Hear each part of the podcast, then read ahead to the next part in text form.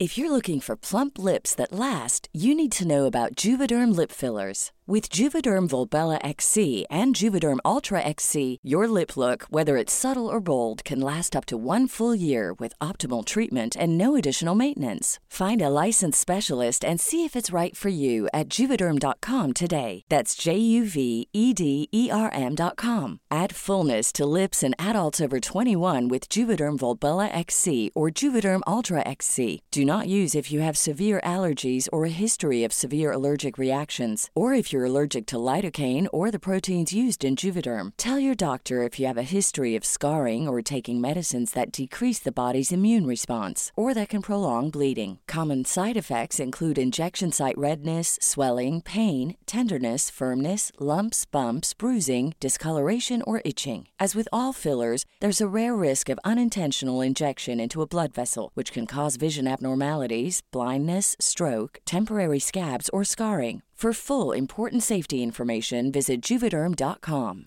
Hey, it's Ryan Reynolds, and I'm here with Keith, co star of my upcoming film, If, only in theaters, May 17th. Do you want to tell people the big news?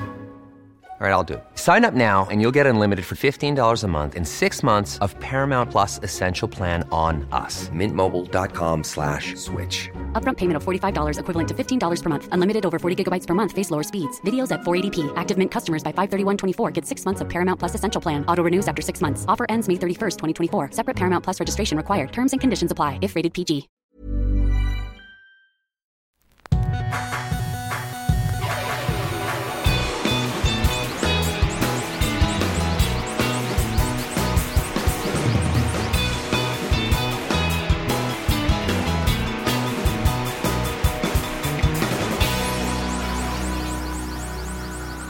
Bienvenidos a Dos Nombres Comunes, episodio 220-30. Buen número. Eh, Tú has visto Jeopardy, ¿no? Fíjate que nunca en mi vida me senté a verlo. Digo, estaba muy niño cuando existía el programa de televisión americana Jeopardy. Mis intereses eran distintos. No veía programas de concursos de, de esa índole. Mi, mi interés radicaba en caricaturas como eh, las de Beetlejuice, eh, como el Beetlejuice que presentamos hace unas semanas en la portada, Ajá. que tú me mandas la portada y dices, oye, ¿qué te parece esta portada? Y era el Beetlejuice de la película de Tim Burton y te dije, eh, cuando yo pienso en Beetlejuice, no sé por qué pienso más en la caricatura. Yo ni sabía que existía una caricatura de Beetlejuice. Pues yo veía la- las caricaturas de Beetlejuice, las caricaturas de los, los Silverhawks, Thundercats, Teenage Mutant Ninja Turtles, He-Man. He-Man. He-Man era yo cuando estaba mucho más chiquito. Yo Ok. estaba- me acuerdo sábado en la mañana, que era cuando me dejaban ver la parabólica, y domingo, pero sábado en la mañana eran como oro. Golden Choice. Este, no, no, no, no, no, no, no. no. Cuando no estaban mis papás, normalmente en las noches, yo buscaba los canales porno. Te estás imaginando un Pepe de 8 años, 9 años, ¿no? Adelantado. Adelantado. Pues es que la, la curiosidad era máxima. Sí, yo creo que yo vi porno o tuve contacto con porno por primera vez cuando tenía... Ojo, cuando digo porno, no hablo eh, como el porno que la raza ya está acostumbrada, de que se ve el acto sexual en No, todo su esplendor. No, soft porn. Soft porn era así como que la morra encuerándose, enseñando sus, sus bustos. Está mal dicho, ¿verdad? Me gusta mal decirlo. Enseñando sus bustos y muy apenas ahí algo. O sea, no creas que algo así grotesco. Entonces, pero todos esos canales, como que no sé por qué no, no se vean bien aquí en México. O sea, como que no llegaba totalmente su. No sé si el satélite estaba muy lejos o no sé cuál sea el problema, pero nomás se veía como que imagen de estática moviéndose y de repente se notaba algo. Entonces era que me juntaba con mis amigos o me quedaba a dormir en casa de uno de ellos o uno de ellos se quedaba dormir en mi casa y, y era estar así frente a la tele que ya vi un pezón, ahí está el pezón, mira, mira, mira, ahí está y de repente se iba. Sí. Entonces era toda una aventura. Pero bueno, regresando al, al sábado en la mañana. Sábado en la mañana en la Es que televisión. yo, perdón, yo decía Golden Choice porque eso era un canal, ¿no? Pero eso es de cable aquí, mm, Ah, no cable sé. mexicano. Sí, no sé. Entonces sábado en la mañana era tu... tu Sábado en la mañana era, era, eh, era desayunar cereal no sé, Cocoa Pebbles, con Chocula o, o así. Y Puras marcas gringas. Pues es que, pues sí, Importación especial. importación En la casa de especial. Madero. Y, y ver las caricaturas americanas en estos canales que te estoy diciendo, no los porno, ¿no? pero. Y también veía mucho la lucha libre americana en las sábado en las mañanas, WWF Superstars o cosas así, Pee Wee's Playhouse. También no sé si alguna vez lo viste. Programa Pee Wee No he Herman. visto nada de lo que me estás diciendo. ¿Ubicas no Pee Wee nada. Herman? Sí. Bueno, él tenía un, él tenía un programa infantil los sábados en la mañana. Que luego lo acusaron, ¿no? De acoso. De- no, de exhibicionismo. Ah, sí, en un cine. en un cine que se fue encuerado y no sé, ¿Qué la- manera de terminar tu carrera? pues como que hizo un comeback porque sacó una película hace unos años Pee Wee's Last Adventure o algo así. No, no, no, no recuerdo, pero como que quiso hacer un comeback, pero no sé si fue muy recibido. Pee Wee Herman ahí googleenlo, era un personaje muy popular en los ochentas. Eh, una gran película que le hizo Tim Burton, hablando de Tim Burton, Pee Wee's Big Adventure icónica, diría yo. Y pues las caricaturas es que le estoy diciendo. Entonces yo no veía Jeopardy. Jeopardy era así como el programa de, de viejitos tipo, Sí. tipo tú y así. sea, tipo yo. sé qué es, sé en qué consiste, sé hasta de qué manera contestar Sí. la ¿Cuáles son las características de Jeopardy? O sea, ¿Cuáles son? Ajá. ¿Me estás preguntando? Ajá. Haz de cuenta que hay un, digamos, un pizarrón electrónico donde los concursantes pueden escoger qué tipo de preguntas o qué tópico Sí. y no te ponen la pregunta, te ponen la respuesta. Y tu respuesta tiene que ser la pregunta. Por Exacto. ejemplo, ¿cuál es el podcast menos exitoso en toda Latinoamérica? Y yo tengo que contestar, ¿qué es dos nombres comunes? Ok. Muy bien. Bueno, te pregunté por Jeopardy. Digo que yo veía, eh, pero yo lo veía en Suecia, la versión sueca. O sea, es un formato que seguramente ha existido, seguramente existe todavía en ciertos países, ¿no? Porque lo que hacen es que canales en cada país van comprando formatos. En Holanda son muy buenos para crear formatos para, para tele. Entonces, yo no sé si Jeopardy originalmente viene de Estados Unidos. ¿Cómo se llamaba? Tribeca se llamaba. Alex Trebek. Alex Trebek, que lo lideró por, no sé, 80 años. Se murió hace poco, ¿no? Sí. Y no sé si ahí murió Jeopardy o si sigue. La verdad, yo perdí la pista a Jeopardy hace mucho. No estaba este Drew Carey ahí de conductor. ah, a lo mejor, sí. Pero Jeopardy sí se hizo muy, muy famoso y, yo lo veía en Suecia. Pero no, no te pregunté para hablar sobre Jeopardy, sino viniendo para acá, pensé en, bueno, de qué podemos hablar hoy. Y pensé en Jeopardy y pensé en, en tirarte como temas, como el tablero que tú mencionaste ahorita, que los concursantes pueden decir, por ejemplo, no sé, tal tema 300 puntos, tal tema 500 puntos o tal tema 100 puntos. Entonces van escogiendo, que es un formato común en diferentes eh, programas de ese tipo. Entonces yo nada más te voy a tirar como que temas y tú me puedes decir, bueno, ninguno, ojalá y no, porque entonces ya aquí acaba. Ninguno. Pero, pero podemos eh, a lo mejor escoger alguno o todos o definir en qué orden. No sé si vamos a alcanzar de hablar de todos, no son tantos temas tampoco, pero está el euro está valiendo madres y está la graduación y el cura. Cuando dices el euro, ¿la divisa? ¿La euro como torneo de fútbol continental? Eh, estoy hablando O la- de o nuestra la Eurocopa. Eurovision. Ya la Eurovision, sí. Que dije el euro. El euro. Ah, pues es la euro entonces. Ok. Disculpa la confusión. Eh, marca personal. Y tengo también, todo empezó en el carro. Y está también, no tengo ganas, no tengo ganas de grabar podcast, nada más te estoy avisando. Entonces no sé con cuál quisieras Con, empezar. el- con ese último. Con ese último. Sí. Sí, ok. Me mandaste un mensaje, no sé a qué horas hoy. Eh, nada más para que sepas, no tengo temas, no tengo actitud, no tengo ganas de hacer absolutamente nada Gracias por ventilar mi situación personal. psíquica, emocional. Ajá. No más, me siento así que... eh, Y yo te dije, bueno, es un buen tema.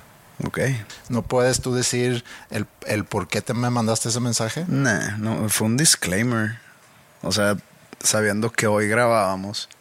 Eh, O si hubiéramos grabado ayer o incluso no sabemos, pero si hubiéramos grabado mañana hubiera estado igual. Nada más te, te mandé un mensaje avisándote que no estoy en mis mejores condiciones para grabar un podcast. Y ahorita ya tendimos la cama para todo el episodio. Pues sí, pues digo, ya estoy en esto, ya no, no, no me puedo parar de la nada de decir hasta aquí llegó esto. Pues no, no, o sea, no, no, un episodio de 10 minutos no creo que le haga bien a nadie. Puedes escoger otro tema de los temas. No, es último. ¿Este O último? al rato escojo otro. Ok. Bueno, pues. Tú eres Tribeck y yo soy un concursante. Pero aquí no hay concurso. O sea, realmente no te voy a asignar ningún punto. Nada más es una dinámica para escoger sobre qué hablar y a ver dónde nos, dónde nos puede llevar. Bueno, a ver, entonces voy a escoger el de la euro.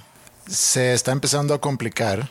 Mm, Mucha gente probablemente no sabe qué estamos hablando. Ok, pon un antecedente entonces. Un preámbulo, así rápido.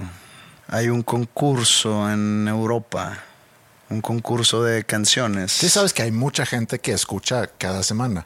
Sí, pero también hay mucha gente que probablemente se saltó ese episodio o chances alguien que nos se acaba de unir a nosotros esta semana y es- escucha el último y si no entiende qué estamos hablando, si estamos continuando una conversación que empezamos hace dos meses, chance le da hueva y le quita. Ok, es un, es un previously. Es un previously on, dos nombres comunes. Eh, La Eurovisión o Euro- Eurovision es un concurso anual en, en las Europas donde participan, es un concurso de canciones donde participan artistas de la gran mayoría de los países europeos en un, digamos, showdown final que fue hace un par de meses. Sí, hace un mes. Hace y- un mes fue la final, ganó Ucrania, ya hablamos de eso aquí, pero eso no es importante quién ganó.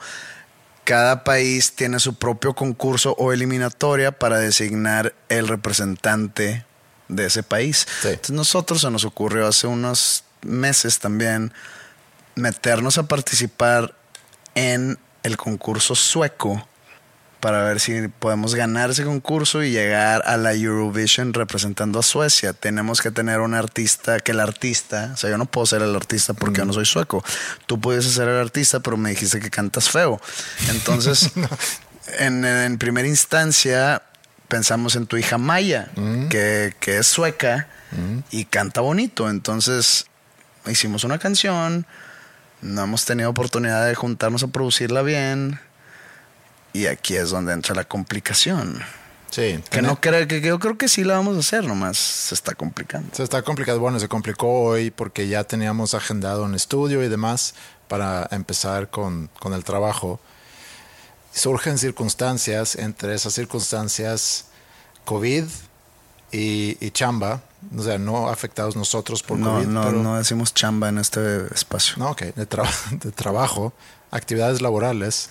Y sí, entonces tenemos ya que moverlo, pero también se está acercando verano y tiempo de vacaciones. Tú te vas de viaje. Yo me voy a Suecia, regreso, todavía tenemos una ventana para eh, trabajar esto antes de ya irnos de regreso a Suecia, porque creo que eso se tiene que entregar finales de agosto, principios de septiembre, más o menos. Es que ese creo no nos sirve de nada. Ok, pero bueno, así ha sido en años anteriores.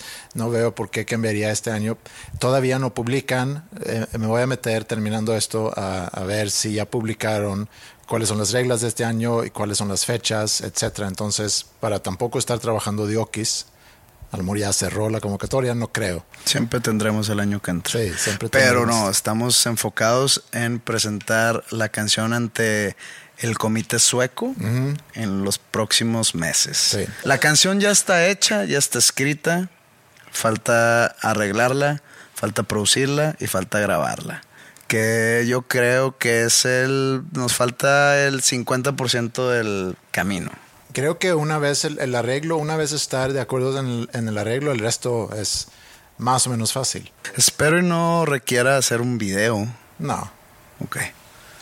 Porque ahí sí. Digo, no sé, no he visto los requisitos para, para este año. Espero que no.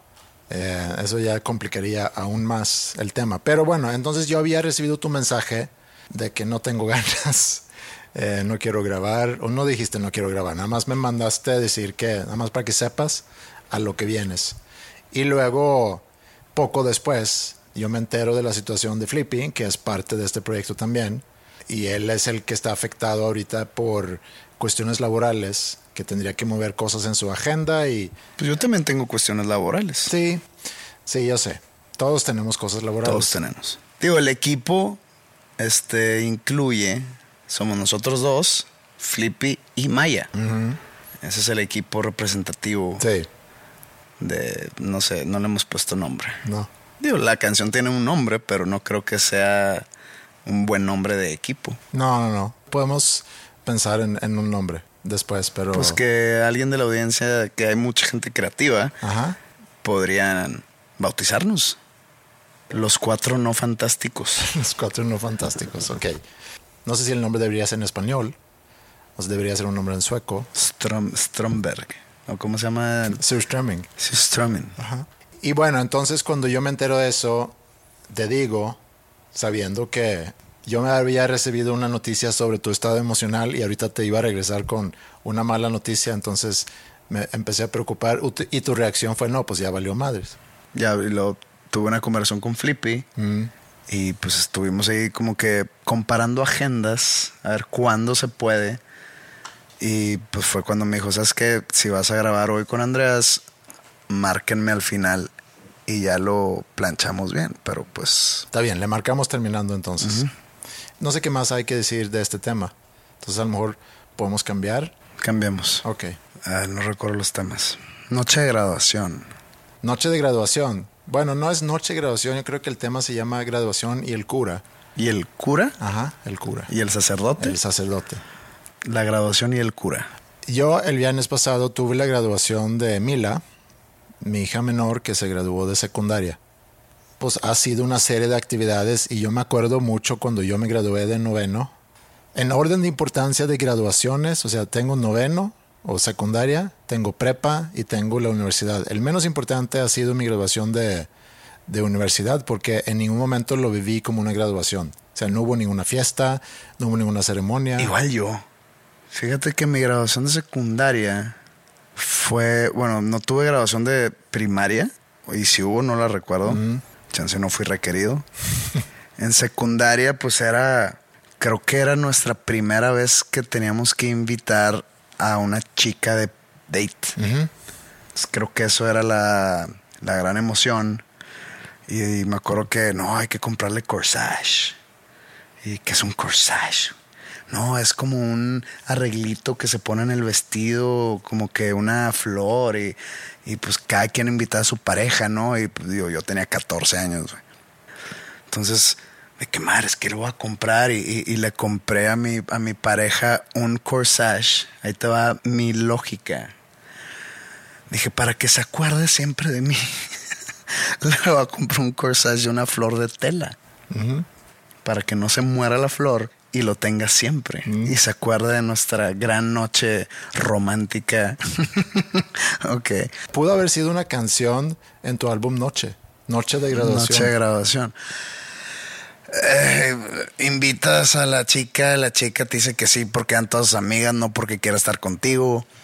Te sientan en la mesa, no pasa absolutamente nada. Y cuando digo no pasa absolutamente nada, no pasa ni alcohol, no pasa ni buena plática, no pasa ni buena convivencia. Por supuesto que no pasa nada físico. Yo tenía 14 y ella tenía 13 pasan por ella, no sé, la verdad no recuerdo las horas que nos manejábamos en ese entonces, en el año 1995, pero seguramente pasaron por ella a las 10 pm. Y lo que siguió fue, y no, esto no es mentira, nos juntamos como 30 cabrones en casa de uno con un cartón de cerveza. Si sabes cuántas cervezas hay en un cartón, 20, ¿verdad? ¿no? Son 20. Y una botella de Don Pedro. ¿Sabemos qué es Don Pedro? Mm, es brandy. es como ¿no? brandy. O sea, es como t- terrible. Es tipo ron, pero más culero que el ron. Nada en contra del ron. Yo venero el ron, pero este sí es, es como ron añejo, pero culero. Con esa cantidad de alcohol nos pusimos 30 o más personas hasta sus huevos. ¿Ok? No sé si mencionas la cantidad de alcohol que se necesitaba para poner unos pedos. Nada. Y esa fue mi graduación secundaria. La graduación de prepa ya es otra cosa. Sí. Más grande, evento más formal, evento más no sé, en el campestre y, y este, y ahora sí todos en tuxedo y las parejas, pues ya niñas de 18 años, ¿no? Y pues un poquito más desarrollado el asunto. No hablo de ellas ni de nosotros, sino toda la convivencia y toda la ambientación pues más desarrollada, más, más madura, este, entre comillas, pues tenemos 17, 18, yo tenía 17. Y pues esa fue mi última gran graduación. La graduación de carrera en la fiesta, no en la entrega de diplomas que se ni cuenta, en la fiesta, pues era una mesa y estaban mis papás.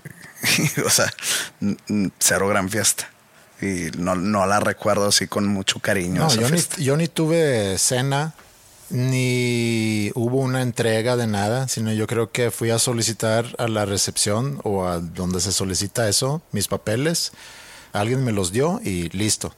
No hubo nada. Entonces, eso, pues muy X. Prepa sí hubo más y noveno también había más. Pero sí, prepa es la, el evento más, más grande. Aquí se hace en México, como todos ya saben, se hace mucha fiesta por cualquier cosa. O sea, el bautizo es mucha fiesta. Según yo, en cualquier país, ¿no? No, ¿No? no. Bueno, es que sí, la- las del bautizo han tomado como que un papel bien extraño. Sí, bautizo, primera comunión, cuando cumple un año, dos años, De tres que a ir a un bautizo y ya es de que ponerte hasta tus huevos. Güey, el bebé. Mm, yo he sido, yo soy padrino de una, de una niña, Mm. ok, padrino de bautizo. De una niña que hoy en día tiene mm, 2008. Obviamente, pues vas al bautizo, tú eres como personaje principal en la historia porque eres el padrino. Esta niña, que no voy a decir su nombre, era una bebé.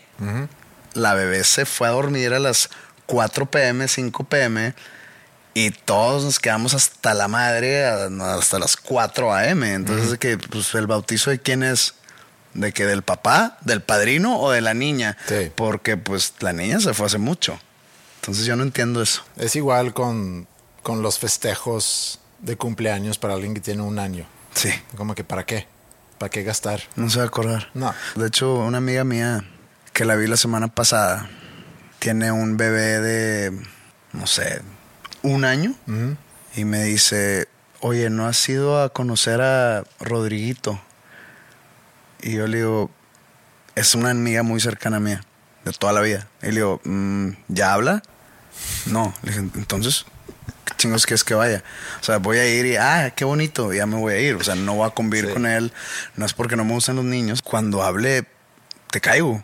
Pues, Sí. ¿de, qué, ¿De qué sirve ahorita? No se va a acordar de mí. Cuando crees que no va a decir Pepe, el, el tío Pepe que me vino a ver cuando yo tenía un año, pues no. Sea, no nos hagamos güeyes. Los festejos con bebés creo que hasta que tengan tres años. Y ya, antes de eso...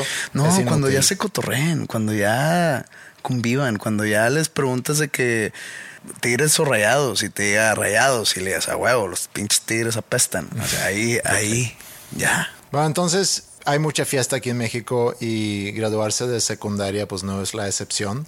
Entonces, el viernes era la gran fiesta que iba a empezar con una misa. A mí me habían en casa informado sobre los horarios. Soy algo distraído y si para mí no es muy importante, tiendo a no ponerle eh, atención a ciertas cosas. Un egoísta cualquiera. Sí, pues yo en el momento de que me eh, mencionaron misa dije, ah, pues eso nos lo brincamos, ¿no?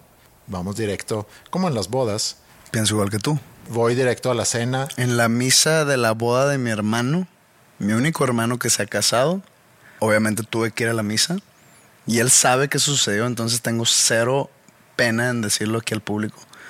Yo estaba viendo en mi celular un juego de la jornada 10 entre Monterrey y Morelia. En lugar de poner la atención a la misa. Pues ya me la sé de memoria. He ido 13 mil veces a misa. ¿Qué, qué va a pasar diferente? ¿Va a resucitar Dios ahí en- en pleno ritual o qué? Pues la, misa de mi hermano. Pues, digo, Por respeto, a lo mejor, nada más por respeto. No, mi respeto es mi, mi presencia. Ok, Ya después en la fiesta le dediqué toda mi noche a mi hermano. ok. Entonces yo le digo a Ingrid en este caso, oye, la misa esa la podemos brincar, ¿no? Y ya, y no, no concluyó esa conversación. Entonces el mismo viernes tenía yo varias actividades y le digo, mándame horarios, por favor. O sea, recuérdame los horarios. Y obviamente me inventaron la madre por no saber yo bien los horarios. Nunca pones atención, etcétera. Digo, ni modo, ¿no? Gajes del matrimonio. Y, exacto. Y dice, no, pues nos salimos de la casa a las, a las 6.10.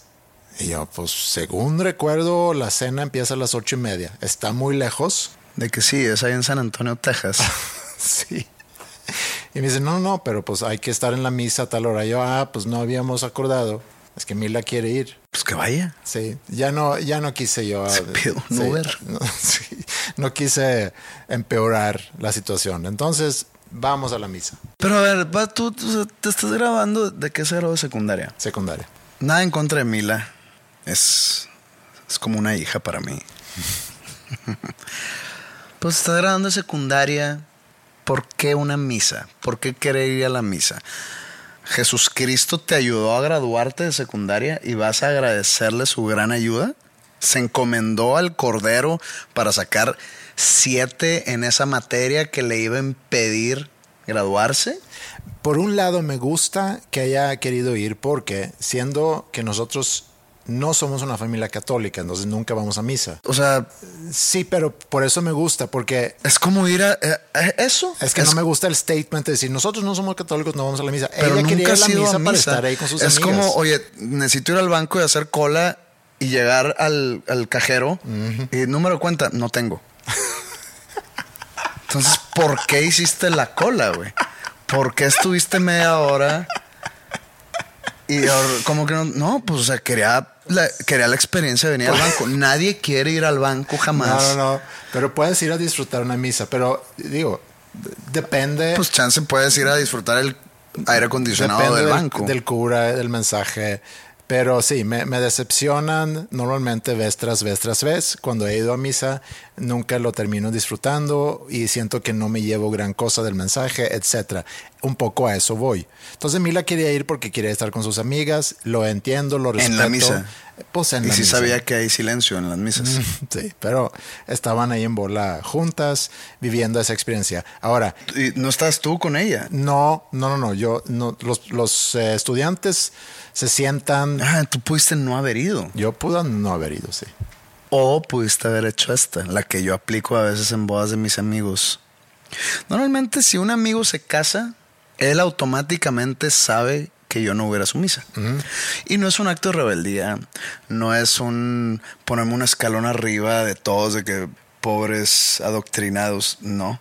Nada más prefiero no, prefiero ahorrarme esa hora y esa media hora antes de arreglarme una hora y media antes de lo que debo estar para hacer otras cosas. A veces lo que hacían, porque ya la gran mayoría están casados, me ponían a leer a huevo para que fuera.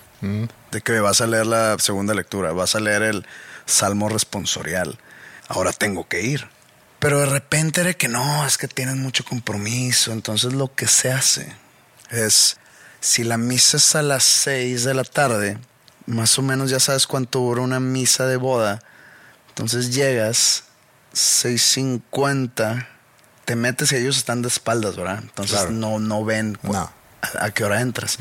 Te metes ahí como que al ladito en un asiento al, al lado del pasillo para cuando empieza ya las... ten, ten, ten, Y ya se van de regreso. Sí. O van de, de salida, más bien. Te ven ahí tú aplaudiendo de que, y pones cara así. de- Estuvo, estuvo muy bonito. Estuvo muy bonito. Y te ven, ah, el pinche Pepe sí vino, Claro. huevo. Y ya, de repente ahí nomás saludas bandita. Chavos, yo me voy a chupar a la recepción, ahí los guacho. Eso debiste haber hecho.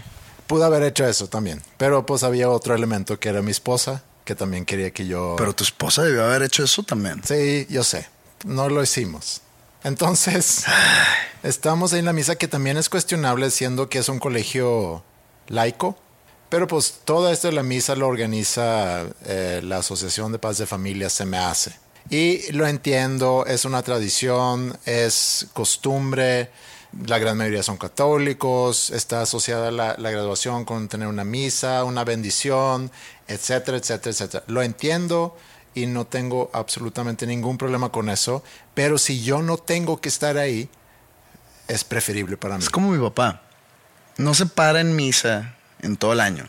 Entonces llega el día primero de enero. Pues el día primero de enero yo lo relaciono súper directamente con estar crudo. ¿Ok? Y de repente despierta a todos para ir a dar gracias a la iglesia. Y yo, ¿por? No, porque vamos a dar gracias por este nuevo año que empieza o por habernos permitido una, un, un año más. Y, y le digo, güey, ¿te creería todo eso que acabas de decir si fueras a misa todos los domingos?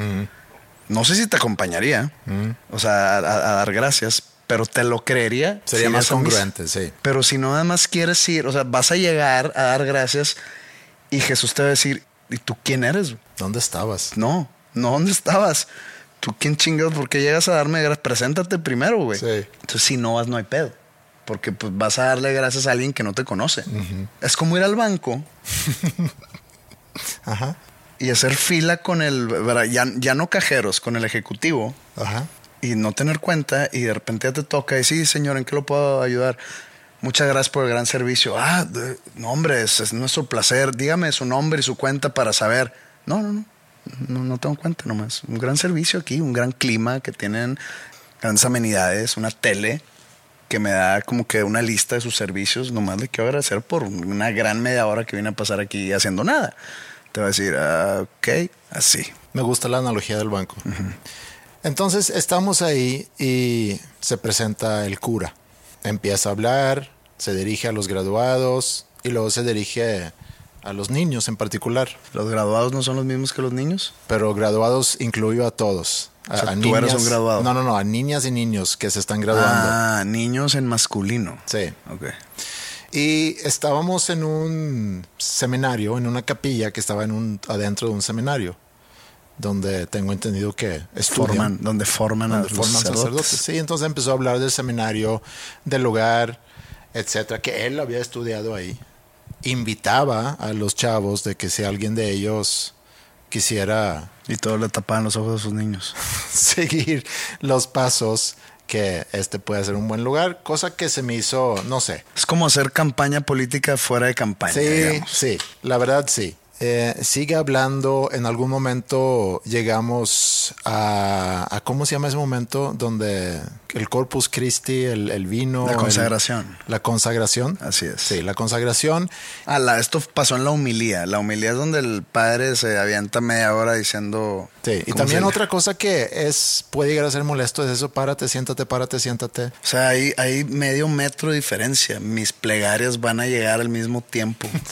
O sea, si me paro, Sí, y y también es muy fácil de hacerse el chistoso sobre costumbres y tradiciones, porque puedo mencionar muchos otros que no son religiosos que también. ¿Te es el, el- momento de las misas más incómodo? La paz. Sí, Daos fraternalmente, fraternalmente la paz. Y de repente, nomás, ahora por el cubreboca, porque todavía hay gente que usa cubreboca.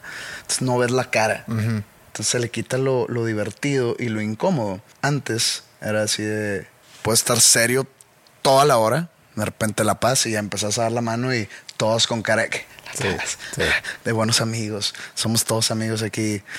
Güey, qué hueva.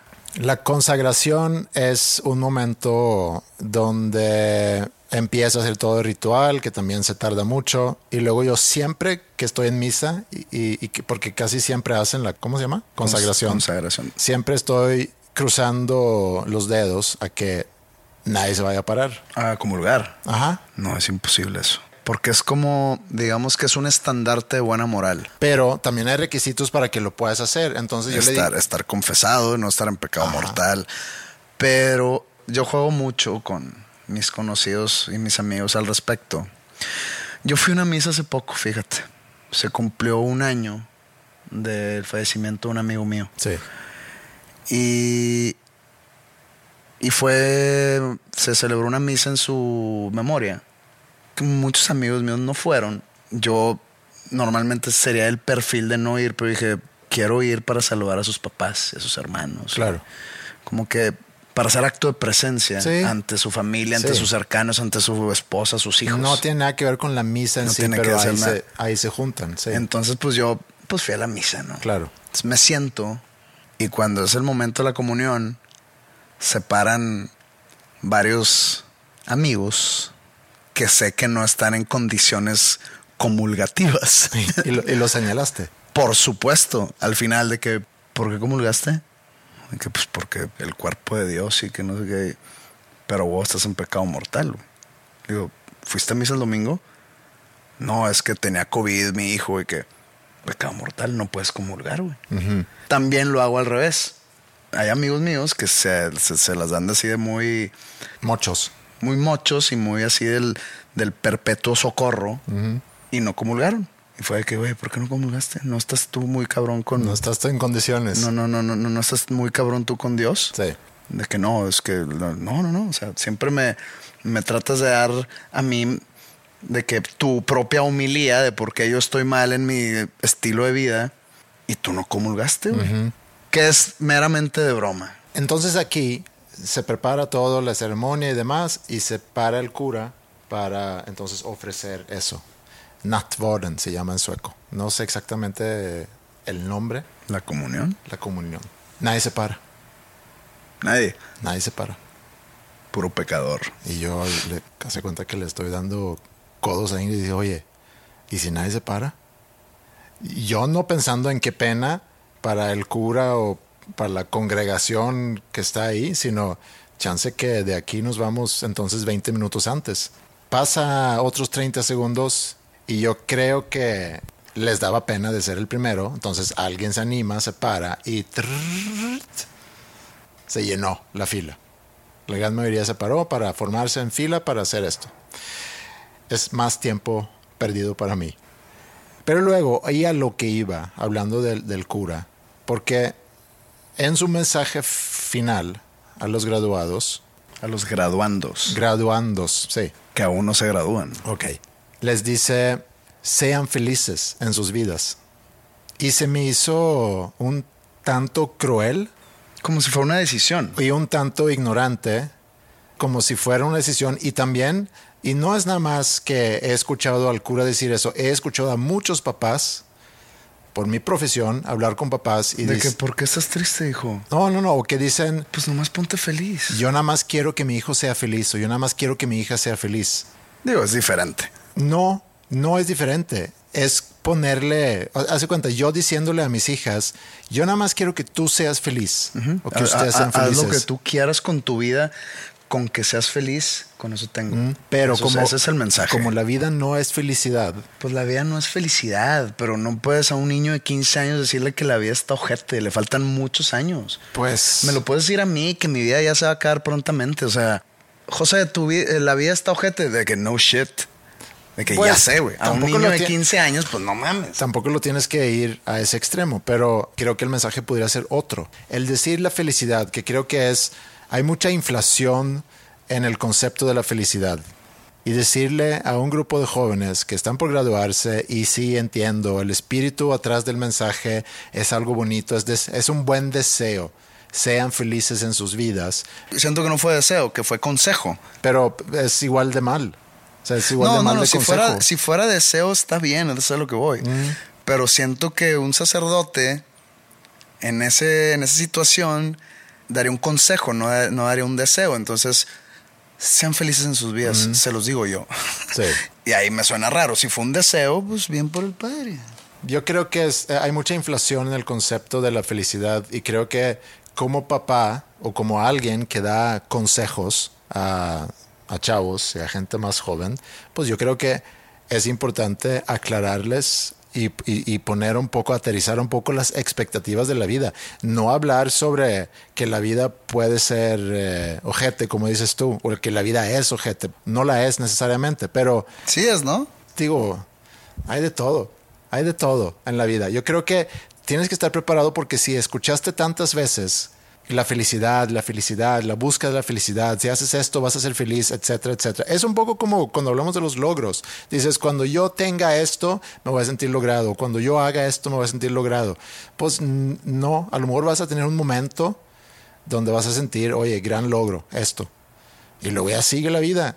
Y luego alguien te llama y te da una mala noticia o alguien te manda un mensaje diciendo que tenemos que mover la fecha de, la Eurovision. Entonces otra vez ya no estoy feliz. Dicen por ahí que la felicidad es igual al placer menos el sufrimiento. Si el número de esa ecuación da negativo, eres infeliz. Si da positivo, eres relativamente feliz. ¿Que existe la felicidad? Creo que no. Para mí la felicidad no existe, existe el placer. Pues a lo mejor eso lo hubiera dicho el cura.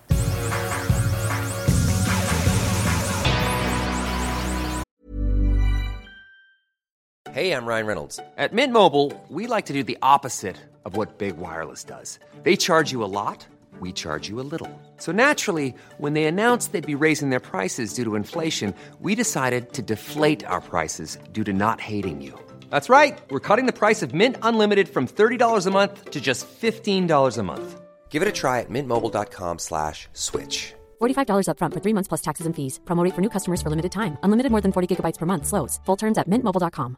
I'm Sandra, and I'm just the professional your small business was looking for. But you didn't hire me because you didn't use LinkedIn jobs. LinkedIn has professionals you can't find anywhere else, including those who aren't actively looking for a new job but might be open to the perfect role, like me. In a given month, over 70% of LinkedIn users don't visit other leading job sites. So if you're not looking on LinkedIn, you'll miss out on great candidates like Sandra. Start hiring professionals like a professional. Post your free job on linkedin.com/people today. Creo que alcanzamos un tema más. Eh, Te voy a dar dos opciones de las dos que te había mencionado. Que una es marca personal y el otro es todo empezó en el carro. ¿Qué empezó en el carro? Porque muchas cosas interesantes pueden empezar en un carro. Sí, yo creo que eh, es el tema em- empezó en el carro. El tema. Sí, si escoges eso, te voy a poner un poco el, en el carro, lo que sucedió en el carro, lo que pensé y de ahí podemos construir. Bueno, va. Eso pasó hace una semana aproximadamente. Estaba llevando a Mila otra vez, hablando de Mila, a una de sus últimas clases o últimos exámenes finales en la mañana. Y me dice, oye, ¿puedo poner una canción? Y es curioso, yo no sé cómo era para ti, pero yo me acuerdo cuando yo iba en el carro de mi papá, de chiquito. Yo nunca pedí poner música, sino siempre estábamos escuchando lo que él quería escuchar, que era o una estación de radio con noticias o un CD con, bueno, antes de eso, Cassette. cassette de música clásica. ¿Tú cómo era para ti? Eh, era igual, la música de mi papá o cuando yo le agarraba gusto a algunas de las canciones que escuchaba mi papá, yo le pedía esa canción o ese disco, bueno, ese cassette o ese artista o así.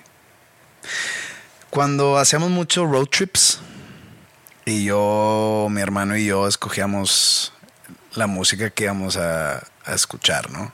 De que los cassettes. Y si les daba chance. Sí, sí, sí. Sí, sí. a mi papá no, nunca. Yo creo que en algunas ocasiones... De ahí saqué mi, mi gusto por el rock and roll, de hecho. Ah, sí.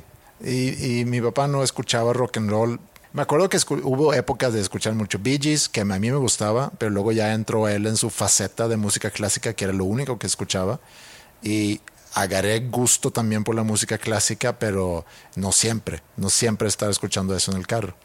Entonces cuando mis hijas piden poner música, siempre les digo que sí, por varias razones. Uno, porque a lo mejor van a poner algo que, que yo no conozco y me da la oportunidad de conocer lo que ellas están escuchando. Por el gusto de que ellos también pueden escoger qué, qué escuchar. Y como en este caso también voy a llevar a Mila al colegio, va a tener un examen y si ella dice, oye, quiero poner una canción, yo pensando, bueno, si esa canción o la música que tú vas a poner te va a ayudar a poner en el, en el mood para tu examen, pues sí, yo dejándote puedo cambiar y escuchar lo que, lo que yo quiera regresando a casa. Entonces pone Big Empty de Stone Temple Pilots del álbum Purple. Purple de 94. Y pensé, eso es una canción de hace 30 años. Es la de Time to take Sí. her home. Es que lo confundo esa y la otra. Y la de Creep. Have the man I use. ¿Cuál es cuál? La primera es Big Empty. Ya, ok. Driving faster in my Ya. car. Sí, que empieza con un slide. Y pensé en eso, que esa canción salió hace 30 años. 30 años. O sea, qué cabrón. que- 28. Que, ella, sí, 28. Qué cabrón que ella escoge escuchar una canción que salió hace 28 años. Que yo escuchaba, pues, no teniendo su edad, teniendo más bien la edad de, de Maya, más o menos. Sí, tenía 21, Maya ahorita tiene 20. Y es equivalente a como si yo, estando en el carro con mi mamá o con mi papá en el 88, hubiera pedido una canción del 58 o del 60. Son muy odiosos ese, ese tipo de comparaciones de... ok, no la voy a hacer entonces. de- porque, ok, si yo estoy escuchando una canción del 88, te voy a poner un ejemplo. Mm, Voy a poner un, el Open Up and Say Ya de Poison, que se lee en el 88. Que pues yo lo escucho y es de que pues lo que yo escuchaba de niño. Pero pues ese, ese disco salió hace 30 años o más, 35. 30, sí, casi 35. Entonces, si le quitas 34 a 88, pues te manda al 54. Y, y, pues eso que estaba sonando Elvis Presley Sí. en sus inicios. Entonces, o sea, ese tipo de cosas. Sí. Como Sí, que a juegan mejor- mucho con mi cabeza. A lo mejor no se puede tanto así, porque al final de cuentas el rock and roll nace más o menos en los 50s y luego explota en los 60s y explota aún más en los 70s. Sí, entonces a lo mejor no se puede hacer esa comparación, pero aún así pensé en, pues qué cabrón, que haya puesto una canción de, de hace 28 años, me dio gusto, yo no escucho ahorita muchos Stone Temple Pilots, entonces a lo agarro por School of Rock. Tú que dices que School of Rock nada más enseña Kiss y No, Stone Temple Pilots. Siendo ellos los que, ah, los que performan y escribieron Interested Love Song, está en el mix para mí de School of Ah, Rock. Sí, sí, sí, sí, es una, es una canción recurrente también. O sea, a mí me tocó descubrir Interested Love Song. Descubrirla mientras estaba siendo presentada al mundo. Sí. Entonces ahorita se cuenta hay morritos que, que, que me da gusto, pero hay morritos de probablemente 15 años que dicen mi canción favorita del mundo es Interested Love Song. Pues la conocieron por cosas como School of Rock. Sí, es escuela, a final de cuentas. Tú vas a la escuela y conoces de Las la historia, fracciones. Y conoces de matemáticas, pero también conoces de historia. Entonces, está, está padre eso. Y pensé, entonces, el 94, tenía yo 21 años. Y últimamente he platicado con Maya sobre pues, qué es lo que ella quiere hacer. Mila ahorita va a prepa y eh, tiene tres años para estar pensando y formándose y cosas para decidir qué hacer después. ¿Qué, ¿Qué edad tiene Mila? Mila tiene 16. Ok. Hablando de comparaciones odiosas, yo entré a prepa de 14 años.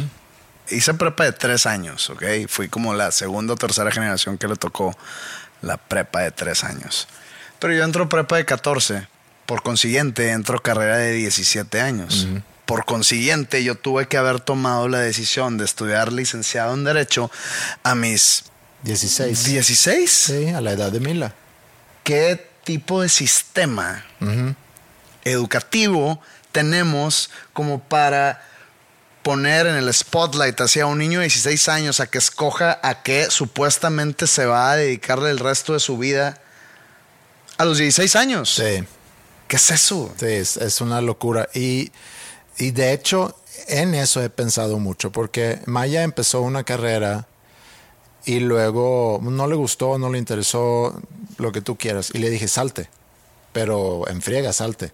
No me vas a gastar más. Sí, no, sí, claro. Y además, el, el para qué perder tiempo ahí, digo, a lo mejor, oye, échale ganas, este, Si no le dale gusta, no le gusta, Si güey. no te gusta, ven, salte y digo, privilegiada a lo mejor, le dije, pues vente a trabajar conmigo. Y lleva un año trabajando en School of Rock, está haciendo sus tocadas, tiene algunos otros trabajos, Va a ser artista próximamente. hace sus galletas, vende galletas. O sea, se está manteniendo muy ocupada, generando, aparte de estar costando, está generando pues un ingreso. Y entonces pues ya va cumpliendo este año. Le digo, oye, ¿qué, qué quieres hacer? ¿Qué sigue, no? Porque ya tuviste este año de, de gap year o de Año sabático. año sabático que platicamos hace varios episodios, pero para mí esto es un buen año sabático porque te ocupaste en muchas cosas y te puede dar perspectiva, puedes encontrar cosas que a lo mejor te interesan, cosas que a lo mejor quisieras estudiar. Digo, espero que estés consciente de la posibilidad que te diga no quiero estudiar nada. y, y, no tienen nada de malo en estos tiempos, creo yo. Mi más si está agarrando experiencia en un área que probablemente le esté gustando. Yo tengo muchas dudas sobre el futuro de la educación superior. Digo, siendo yo alguien que trabaja en el mundo de la educación, la educación superior, aparte de ser muy costoso, en muchos casos, está muy obsoleta. Eh, dura mucho tiempo. Entiendo que cumple con una función a nivel sociedad porque guárdalos ahí, fórmalos y guárdalos ahí durante cuatro o cinco años, porque nosotros no tenemos trabajo para ellos todavía. Entonces está complicado el Y forja carácter de alguna manera. Sí, totalmente. O sea, carácter sí forja. Sí. Forja relaciones eh, interpersonales que pueden durar toda la vida. Totalmente. Estímulo intelectual, pero estímulo intelectual más o menos. Académicamente yo creo que está obsoleto. Yo lo vivo por mi hermana mi hermana eh, entró a una universidad que cambió su plan de estudios y ellos son la primera generación que le toca el nuevo modelo. Sí. Y ya lleva no sé cuántos años ahí y como que aún no se acaba de acostumbrar y a ella no le tocó el modelo anterior. Entonces, son los conejillos de indias. Esa generación, la de mi hermana, está haciendo el conejillo de indias de ese instituto, de esa institución para ver cómo mejorar ese modelo académico nuevo. Entonces yo digo que, güey, te están usando totalmente, pero bueno. Sí, pero tiene, como dices, tiene muchos beneficios el estar estudiando o, o la vida universitaria. Yo no lo viví así como algo muy divertido, para nada, pero sé que para mucha gente es como que la mejor época de su vida, porque salieron de sus casas, a lo fueron a estudiar en otra ciudad, en el mejor de los casos a otro país. Agarras un chorro de experiencia y, estás interactuando con gente que a o seguramente no conocías antes, de diferentes lados, con diferentes pensamientos y demás. Eso es importante, es una experiencia muy buena, pero hay muchas formas, creo yo, que tú puedas adquirir ese tipo de experiencias no solamente es a través de meterte a la universidad. Y luego viene la siguiente pregunta, que es, ¿vale la pena estudiar una carrera, un programa que dura cuatro años o cinco años o cuatro años y medio, que yo sé que no es de una sola cosa, pero es de un enfoque de negocios, el enfoque de mercadotecnia, el enfoque de ingeniería, no sé qué, que sí hay cosas ahí que seguramente puedes llegar a necesitar para poderte emplear en una industria, pero otra vez, puedes adquirir eso de muchas formas. Y ahorita puedes tú, inclusive desde su casa, inscribirte a tomar un curso o un programa que a lo un semestre en prácticamente cualquier universidad del mundo, obtener el conocimiento, desarrollar habilidades, etc. Y luego ya conforme vayas requiriendo cosas, pues los puedes buscar para seguirte formando. Eh, todo está en el currículum todo está en hacer más gordito tu, tu sección del currículum que dice estudios, ¿no? Pero eso también es algo muy obsoleto. Eh, es lo que se usa para buscar empleo. Pero creo que cada vez menos. Cada vez se va a fijar menos. mi último empleo mm. fue en el 2004. Mm. Ahí yo renuncié a mi último y, digamos, primer empleo. Mm. A mi único empleo, último y primer. Entonces, no estoy muy actualizado, pero tengo amigos que son empleados y que tienen ya, pues digo, llevan tantos años de empleo en la misma empresa y ya tienen un puesto, digamos, importante. Y pues ellos cuentan su experiencia y cómo sí dependen mucho de lo que diga esa sección del currículum. Imagínate que tú pones una mentira y yo sé que lo que, que, que le hacen un chequeo, ¿no? Pero pones una mentira ahí y te hacen merecedor más. esto de la meritocracia, ¿no? Te hacen más merecedor de un mejor sueldo, incluso de un mejor puesto que alguien que no tiene tan gorda esa sección del currículum, pero tiene más conocimiento y más experiencia que tú.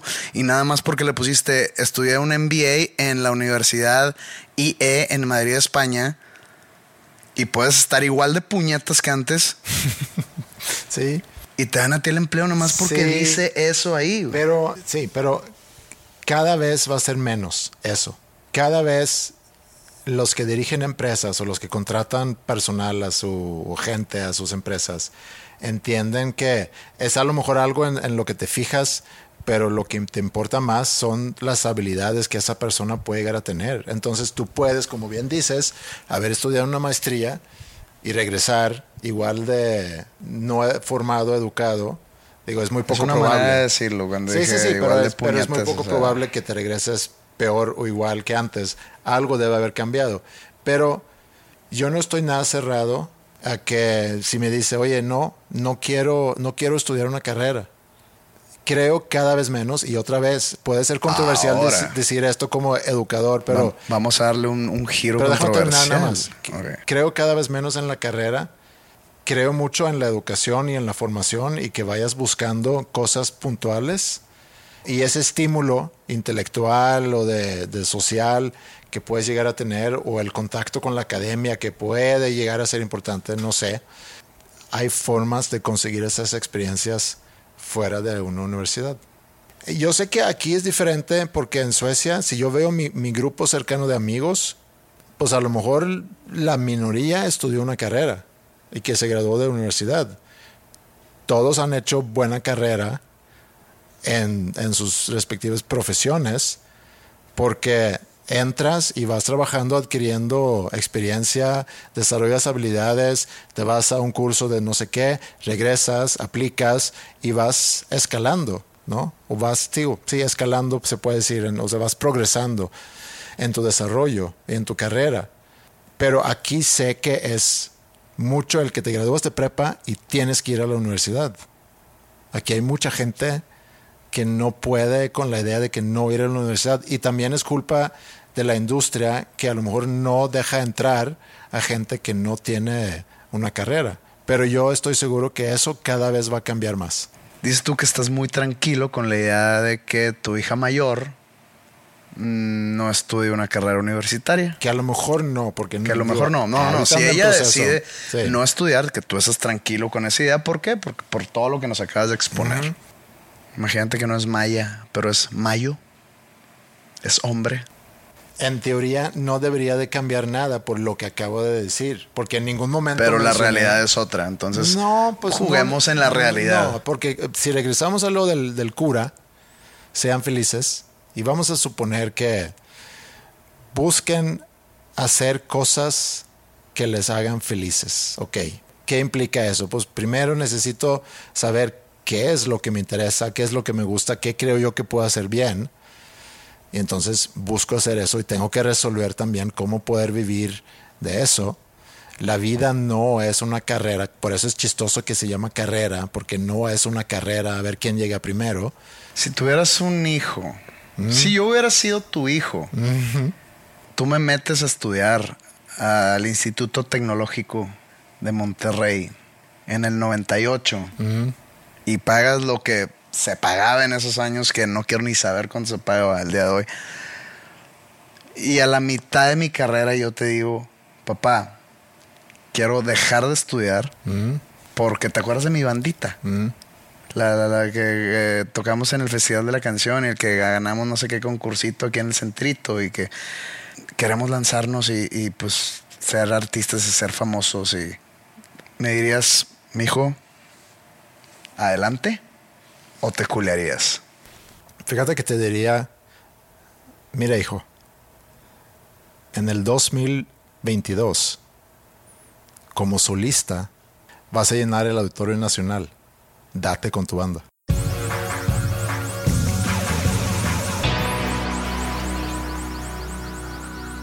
¿Cómo te sientes? ¿De qué? ¿De mis dientes? No, no, no, de cómo... es- cómo- Ah, cómo- es que fue al dentista, güey. Y por eso andabas un poco cranky en la mañana. No, no, no, no tiene nada que ver. Nomás me, me hicieron una limpia y como que le dio bien duro el dentista y, y me, deja- me los dejó así como, como un poco sensibles.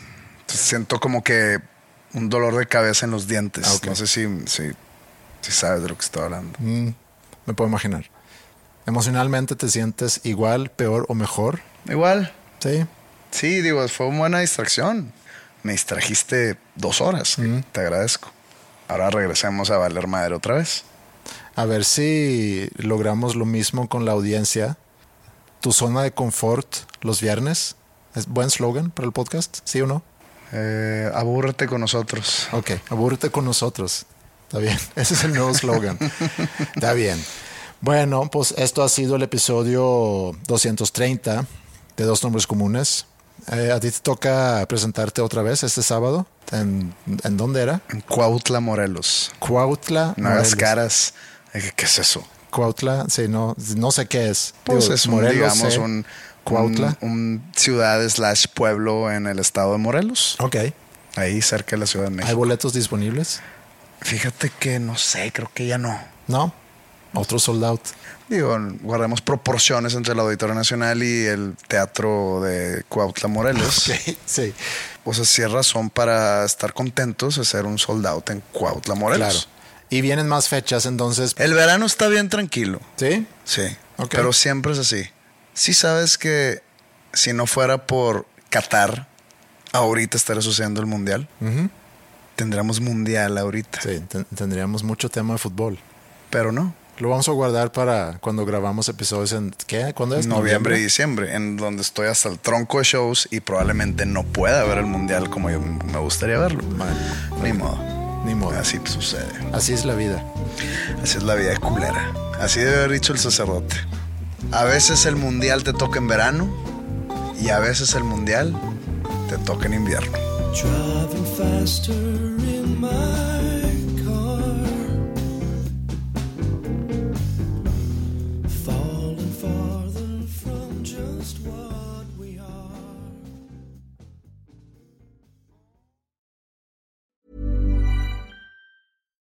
It's Paige DeSorbo from Giggly Squad. High quality fashion without the price tag. Say hello to Quince. I'm snagging high-end essentials like cozy cashmere sweaters, sleek leather jackets, fine jewelry, and so much more. With Quince being 50 to 80% less than similar brands. And they partner with factories that prioritize safe, ethical, and responsible manufacturing. I love that. Luxury quality within reach. Go to quince.com slash style to get free shipping and 365 day returns on your next order. Quince.com slash style. How would you like to look five years younger? In a clinical study, people that had volume added with Juvederm Voluma XC in the cheeks perceived themselves as looking five years younger at six months after treatment. Look younger, feel like you. Add volume for lift and contour in the cheeks with Juvederm Voluma XC. Reverse signs of aging by adding volume to smooth laugh lines with Juvederm Volure XC. For important safety information and to find a licensed specialist, visit juvederm.com. That's J U V E D E R M.com. Not for people with severe allergic reactions, allergies to lidocaine, or the proteins used in Juvederm. Common side effects include injection site redness, swelling, pain, tenderness, firmness, lumps, bumps, bruising, discoloration, or itching. There's a risk of unintentional injection into a blood vessel, which can cause vision abnormalities, blindness, stroke, temporary scabs, or scarring. Talk to a licensed specialist to find out if it's right for you.